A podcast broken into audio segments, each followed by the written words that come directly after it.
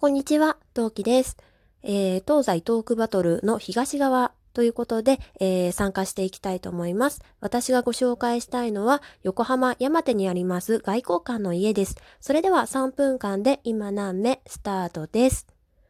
はい、えー、外交官の家を選ばせていただいたのは、あの、今何目の過去回を聞いていらっしゃる方にはね、馴染みの場所だと思います。そう、私がフォトウェディングをした場所です。えー、私はできちゃった婚だったっていうのもあったり、私がもともと結婚式やりたくない派人間だったので、えー、フォトウェディングという形で結婚式を挙げましたって言っていいのかわからないんだけど、やりました。えー、で、この外交官の家はですね、え京浜東北線の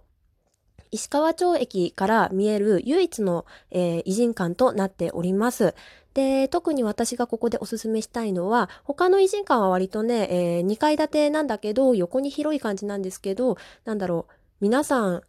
外国のお屋敷とかって縦長のイメージないです？外交官の家は割と唯一と言っていいんじゃないかな。縦長の、その、例えで言うんだったらムーミンのお家みたいな感じの縦長の建物になっているんですよ。はい。で、外交官の家、結構な坂の上というか山の上、さすが山手にあるだけ山の上にあるんですけど、そこからお庭が素敵なお庭がありまして、そこからね、横浜の景色が一望できます。私もそこで写真を撮りました。天気がいい日だったんですよね。うん、天気がいい。うん、曇天寄りだったけど天気は良かった。うん。でもね、なかなか良い日にちに、まあ、自分の誕生日4月17日にやったんですけど、そこでね、写真を撮りました。で、室内もとても素敵なんですけど、私のピックアップしたいポイントは2つ。えー、まず、えー、本当の玄関にあたるところ、外交官の家は、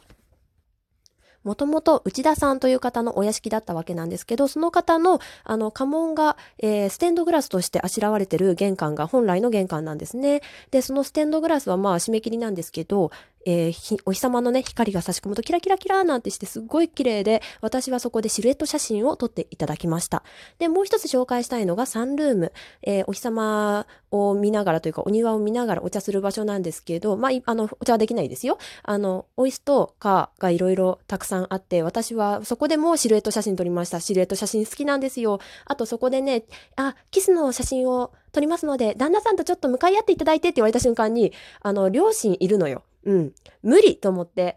え、あの、キスですかあ、お願いします。いや、む、え、無理とは言えない雰囲気って話になって、でも私がものすごく嫌がってるのをね、カメラマンさんがキャッチしていただいたので、あ、じゃあ、おでと、おでこ、おでことかどうですか？って話になりまして、めっちゃ簡単ね、おでこどうですか？って言われまして、おでこにチュッという写真を撮らせていただきました。そんな思い出の場所です。皆さんも横浜に行きましたら、よければ行ってみてください。外交官の家おすすめです。